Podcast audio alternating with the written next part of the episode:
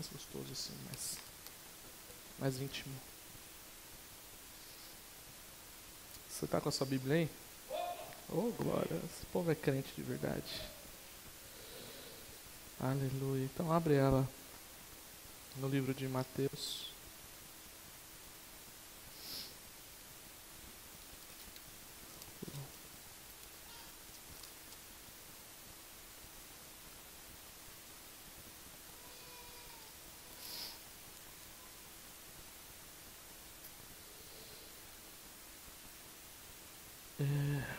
Quero que você pegue o versículo 16 do capítulo 28. Mateus capítulo 28, versículo 16.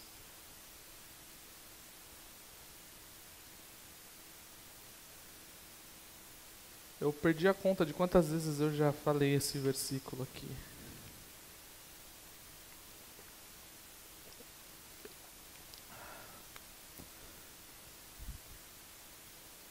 Mateus capítulo 28, versículos 16 até o 20.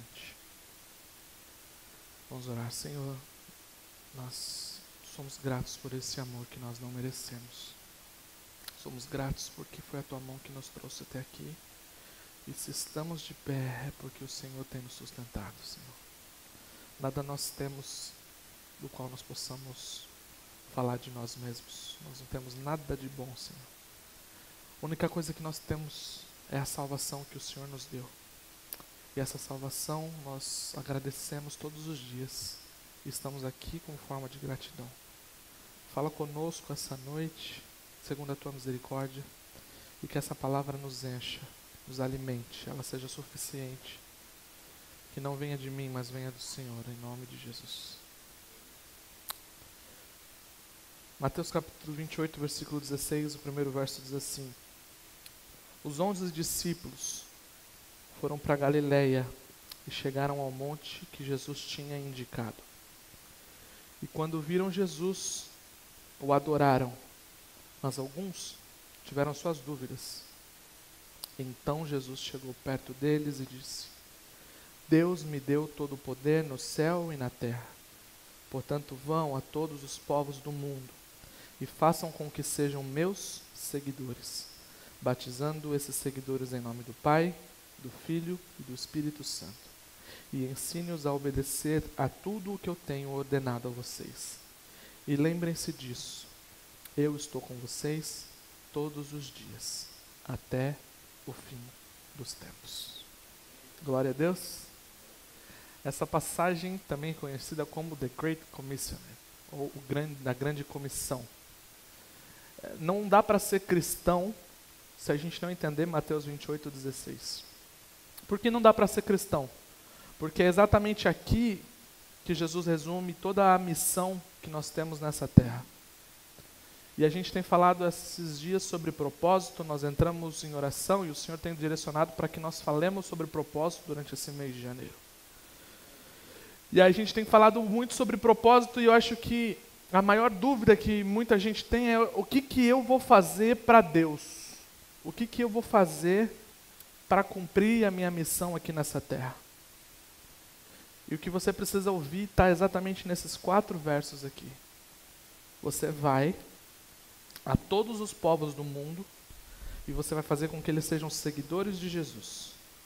E você vai batizar eles em nome de Jesus, do Pai, do Filho e do Espírito Santo. Você vai ensinar essas pessoas a obedecerem tudo que está nesse livro aqui. E o Senhor garante que vai estar conosco todos os dias até a consumação dos séculos. Agora, a grande questão, e é aqui que eu quero começar esse pequeno, essa pequena reflexão com a gente, é justamente o seguinte.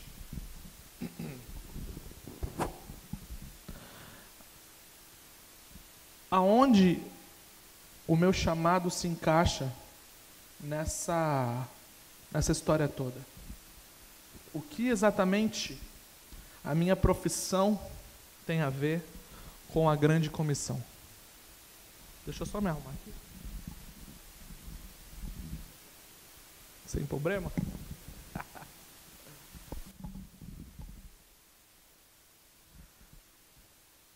e agora sim. A primeira coisa que a gente tem que entender é a diferença entre profissão, chamado e propósito. São três coisas distintas, mas que muitas vezes na nossa cabeça elas ficam todas juntas. Por quê? Porque a minha profissão, teoricamente, é aquilo que eu gosto de fazer, sim ou não? É o que eu estudei para fazer. Vou fazer um college, vou fazer uma faculdade para trabalhar naquilo que eu entendi que eu tenho aptidão. O meu chamado é o que está aqui em Mateus 28. Então, assim, o chamado é um só: ir e fazer discípulos. E o meu propósito é o quanto eu consegui desenvolver do que Deus me mandou fazer dentro da maneira como eu estou fazendo. Está dando para entender? Então, a minha profissão é o que eu gosto, é o que eu tenho aptidão para fazer. O meu chamado é ganhar almas para o reino. Certo?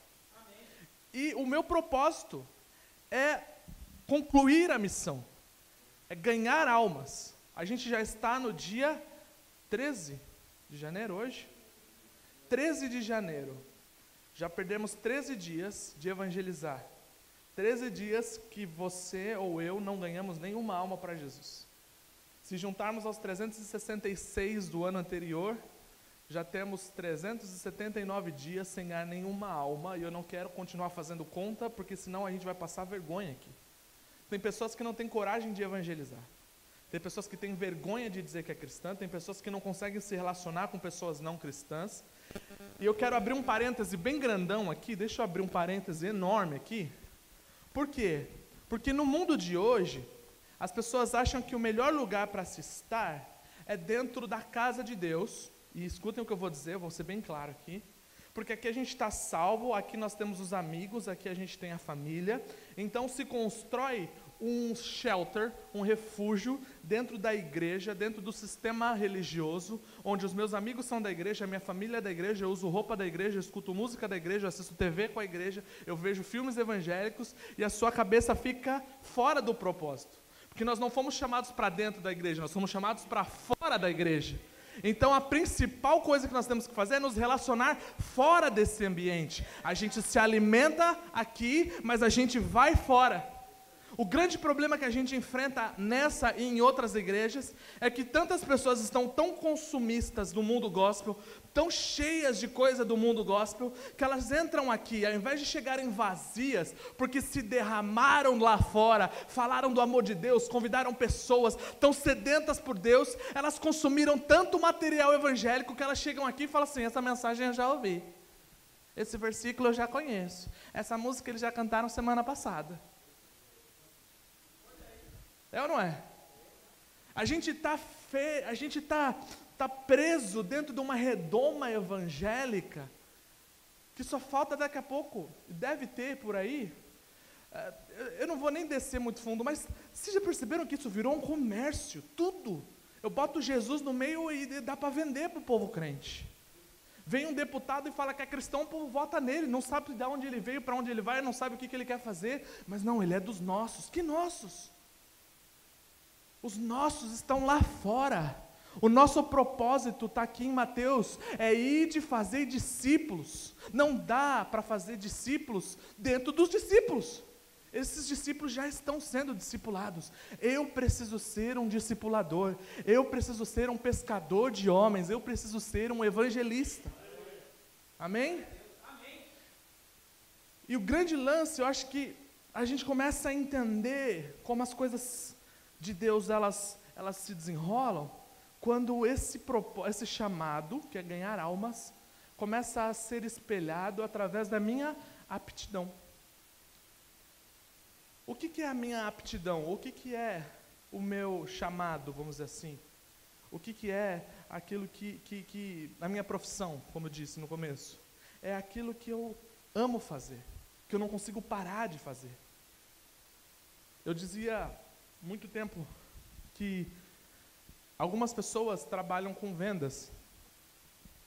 E aí elas vendem em casa, elas vendem, sei lá, seguro, vendem imóveis. Elas chegam em casa, tomam um banho, E elas voltam a ser o pai, a mãe, o filho, voltam a abraçar, jogar videogame, assistir o jornal. Que não era o meu caso. Porque eu trabalhava com música e quando eu chegava em casa eu ia fazer o quê? Eu ia ouvir mais música. E teve uma época em que eu fazia faculdade de música de manhã, eu dava aula de música à tarde e chegava em casa, o que, que eu queria fazer? Ouvir música. Ali já queria me jogar pela janela. Ela falou, você não cansa? Eu falava, não. Eu não canso. Por quê? Porque é o que eu amo fazer. Muita gente está presa no primeiro passo, e é por isso que a igreja muitas vezes não cresce. Mas em nome de Jesus, hoje a gente vai quebrar e vamos evoluir até entender o que Deus tem para nós. O primeiro passo é entender o que, que eu amo fazer. O que, que Deus me colocou de diferente dos demais? Qual foi a vontade que Ele colocou dentro de mim para que eu cresça, para que eu evolui, para que eu conquiste a minha independência financeira e para que através dessa profissão eu encontre pessoas dentro dessa profissão que sejam alcançadas por Deus? Se você não sabe, tem um caminho muito simples: joelho no chão. Senhor, o que, que você quer que eu faça? Ah, eu já tentei um college. Eu, eu, eu me lembro uma vez que eu perguntei para um aluno meu, mais ou menos com seus 20 anos: E aí, você vai fazer faculdade de quê? Ele falou assim: Eu não sei, eu estou em dúvida entre pedagogia e veterinário. Eu falei: Tudo bem que a gente chama nossos filhos de bichinho, mas está muito distinto, está muito diferente, cara. É que eu gosto dos dois. Gostar eu também gosto, mas o que eu amo? Qual que é o coração? Onde está o teu coração? A Bíblia diz: onde está o teu coração, aí está o teu tesouro. A gente muitas vezes leva isso de uma maneira ruim, mas dá para levar isso de uma maneira boa. O meu tesouro é aquilo que eu gosto, que eu guardo com todo carinho, que eu não quero que se perca, que eu não quero que suje, que eu quero tentar fazer com que evolua o meu talento, que cresça, que, que multiplique. Então, onde é que está o teu tesouro? O que, que você ama fazer? O que, que você acorda querendo fazer e dorme querendo fazer? Uma vez eu estava dando uma palestra lá na Praia Grande, em São Paulo, e eu falando sobre isso, e aí um menino para tirar um barato da minha cara falou assim, cara, eu gosto de jogar videogame. Eu falei, você já parou para pensar que lá, exatamente aí, no meio do videogame, quase ninguém é cristão? Que só tem jogo satânico? Que provavelmente as pessoas que jogam videogame profissionalmente não querem nem saber de Deus, que já estão com a cabeça virada por conta dos mundos, dos, das mitologias e tudo. Você sabia que você podia ser um influenciador jogando videogame? Aí ele ficou olhando pra minha cara assim. Enquanto você vem com esse tamanho de cabeça, Deus tem um mundo para você. Ele quer te usar jogando videogame, jogando bola, fazendo pão. Ele quer te usar construindo, ele quer te usar tocando, ele quer te usar sendo uma secretária, sendo um atendente. Ele quer te usar porque você precisa cumprir o seu chamado. Você precisa ganhar almas. Não aceite fechar o ano e não ganhar uma alma para Jesus. Porque Deus quer te colocar no meio de pessoas que precisam sentir o que você sente. Agora fica um outro ponto no ar. O que, que você sente? Será que a gente vem aqui para a igreja e a gente sai transformado de verdade? Ou será que a gente só vem aqui para mais um encontro social? Será que a gente só vem aqui, levanta a mão porque a gente já acostumou levantar a mão? É bonito ver as criancinhas, ver a Nicole levantando a mão assim, é bonito, mas ela não sabe o que ela faz. O problema é que muitos de nós estamos igual a Nicole, levantando porque todo mundo levanta, cantando porque todo mundo canta. A mensagem precisa fazer efeito dentro de você, porque o dia em que ela fizer efeito dentro de você, você não vai conseguir se calar. Paulo dizia assim: vocês podem me ameaçar, podem me chicotear, podem me trancafiar, mas o meu Jesus eu não nego, porque eu tive um encontro de verdade com Ele. Então a gente às vezes precisa dar um passo mais atrás ainda, antes de entender a nossa profissão. Vamos ter um encontro real com Ele essa noite? Vamos pedir para Ele mudar o nosso coração de verdade? Vamos ser transformados por essa graça de verdade? Porque se você não entendeu isso, não dá para falar do amor de Jesus. Quem trabalha com venda sabe muito bem que não dá para vender algo que eu não acredito. Em algum momento eu vou me contradizer. Eu preciso acreditar com todas as forças que aquilo que eu estou vendendo é o melhor para aquele cliente. E ele vai abraçar a minha ideia, porque antes de tudo eu comprei essa ideia. Deus precisa Não precisa, mas Ele quer pessoas apaixonadas essa noite. Gente que é apaixonado tanto por Ele que não tem vergonha de marcar Ele no Facebook, não tem vergonha de mostrar o quanto você ama Jesus, não tem vergonha de dizer o que você faz por Jesus. Como dizem por aí, não tem medo de queimar por Jesus, de arder por Jesus. Eu preciso que hoje nós entendamos isso se nós não nos sentimos atraídos por Ele, se essa graça não nos alcançou, se esse amor não é forte o suficiente, ele não consegue sair, porque ele fica em algum lugar escondidinho ali. Jesus acaba virando só um recurso que a gente vai quando está doente, quando a gente está triste. Aí você lembra de orar, aí você lembra de ir para a igreja. A gente está aqui todos os domingos, todas as quartas-feiras, e dá para contar as pessoas que vêm Aí você chega depois de três meses, a irmãzinha vem, o irmãozinho vem. Aí você fala, e aí, irmão, tudo bem? Ah, não tá. É, claro que não tá, por isso que você veio. Só vem quando tem problema. Ô oh, pastor, sabe o que é? Já quando chega o irmãozinho que faz três meses que não vem, já fala, ih, rapaz, cadê o B.O.? Vem com aquele saco cheio de problema. Por quê? Porque Jesus é só um recurso. Jesus não quer ser um recurso, ele quer ser o recurso.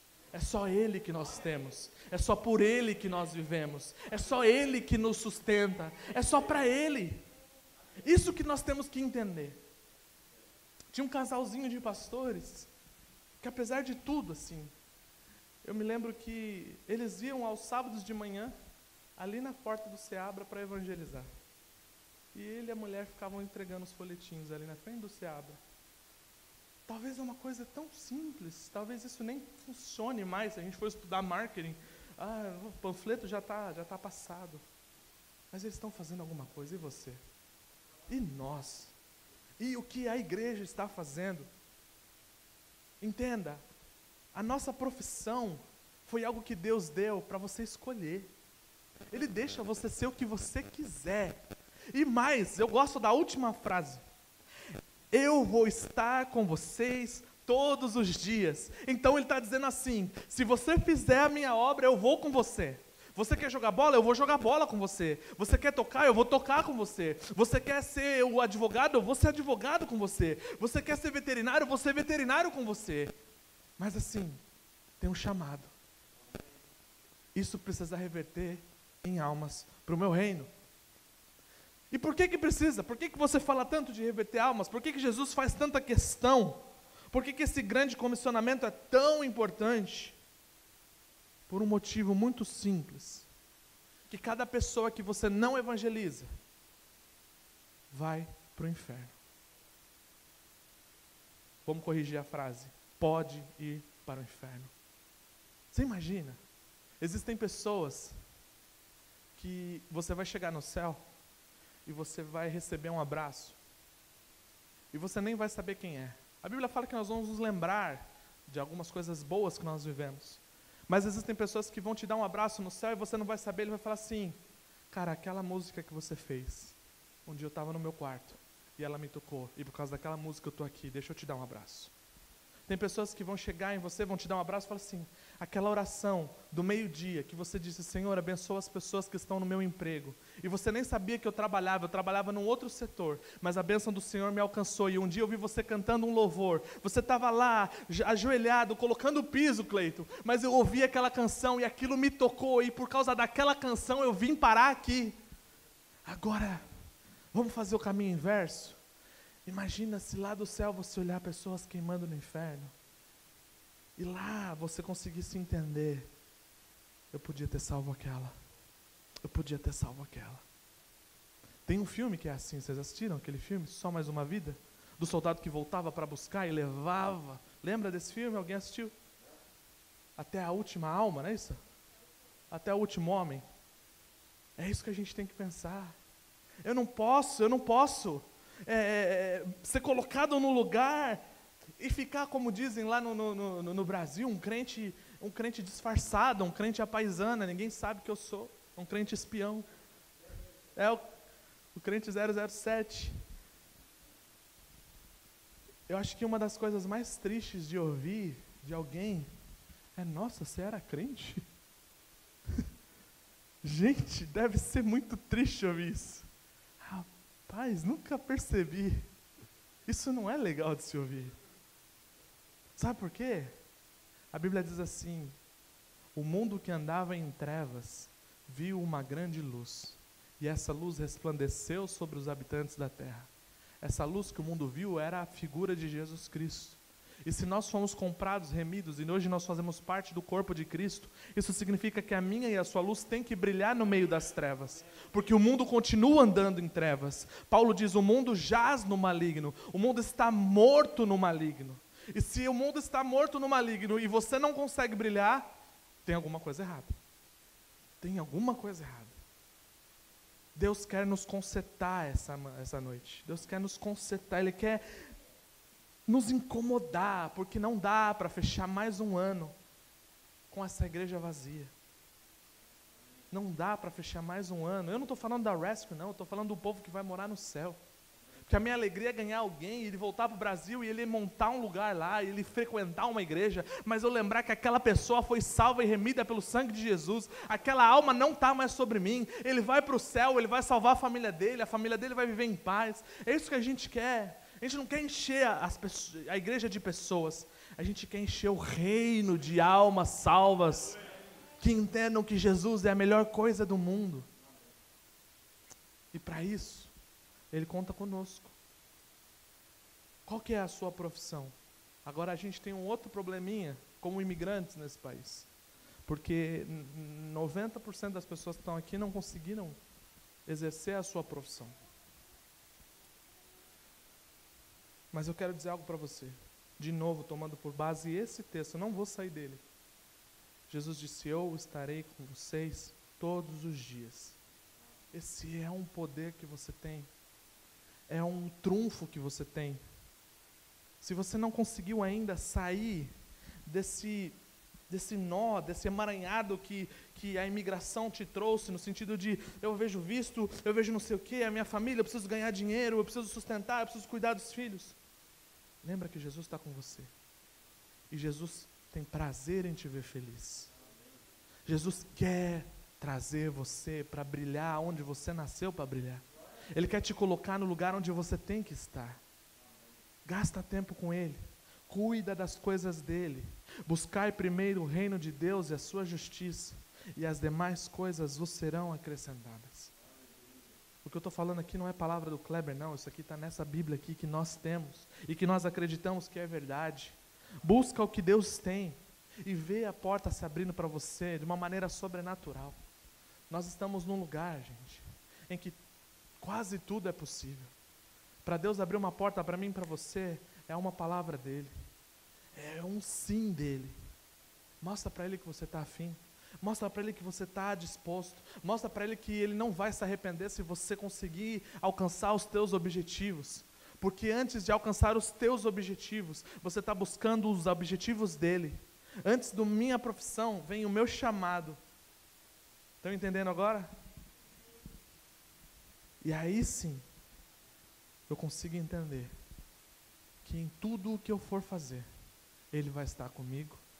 E tudo o que eu faço glorifica o nome dEle.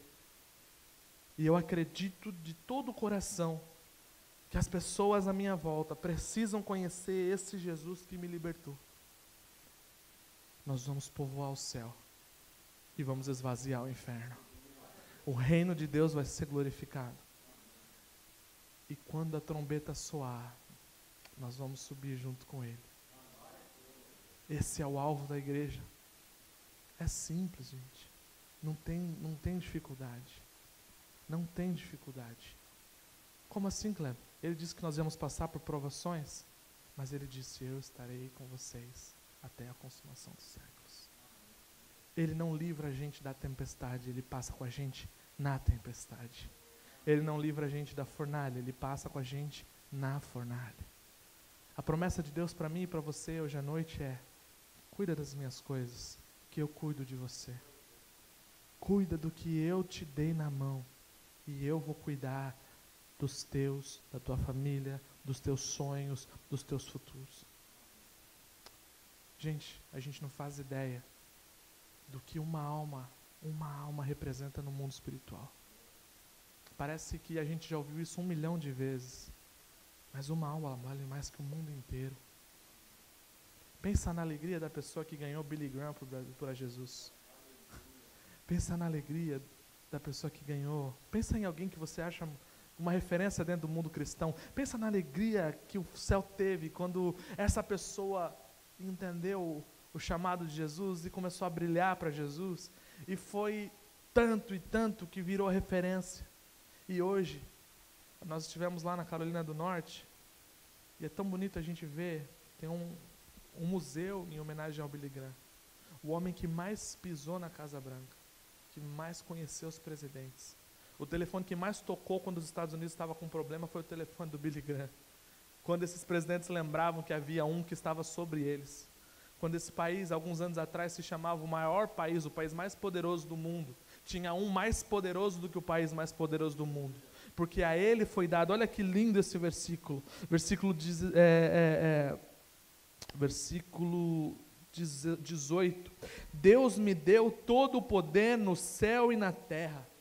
A Ele, a Ele foi dado o poder nos céus e na terra. Ele quem estabelece reis, Ele quem faz presidentes caírem, Ele quem levanta o, o pobre e coloca lá no meio dos príncipes. É esse Deus que eu creio, é esse Deus que mudou a minha vida. Eu olho para a minha vida, para o meu passado, não era para eu estar aqui, mas por causa dele eu conquistei, eu avancei e hoje eu estou aqui para dizer para você: não importa se você é crente, não importa se você está vendo na internet, se você nunca ouviu falar de Jesus. Esse Jesus é real e ele pode mudar a sua vida. Ele me transformou e pode transformar você. Se a sua família está com problema, entenda que Jesus pode mudar não o seu problema, mas a sua família inteira. Ele pode transformar o que estava morto em vida. Ele tem poder, como nós cantamos aqui. Ele transforma o luto em festa. Ele abre caminho no meio do mar. Ele faz ossos virarem soldados. Esse é o nosso Deus, o Deus do sobrenatural é nele que nós acreditamos e é por isso que nós vivemos por ele.